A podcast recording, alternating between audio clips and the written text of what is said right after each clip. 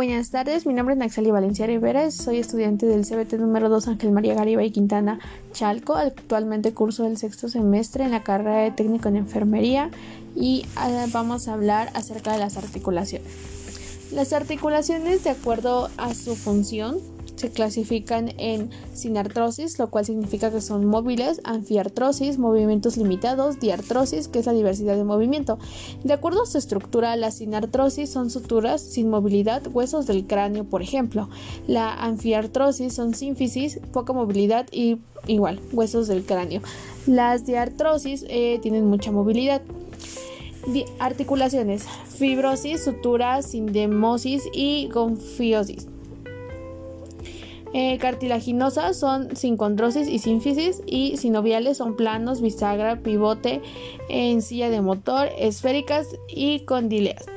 Bueno, los tipos de movimiento. Existe el tipo de movimiento de deslizamiento. En estos están los angulares, que son de flexión, reducir el ángulo de extensión y aumento del ángulo.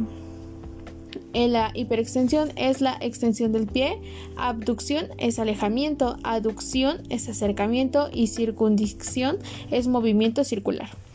Eh, bueno, dentro del tipo de movimiento también está el de rotación, está el de elevación, el cual se levanta, depresión se baja, protracción o producción es movimiento anterior, retracción o retrucción, movimiento posterior, inversión, mueve planta del pie, eversión, alejamiento de la planta, dorsiflexión, flexión del tobillo, flexión plantar, se doblan, supinación, movimiento del antebrazo, pronación, movimiento anterior y oposición, acercamiento del pulgar.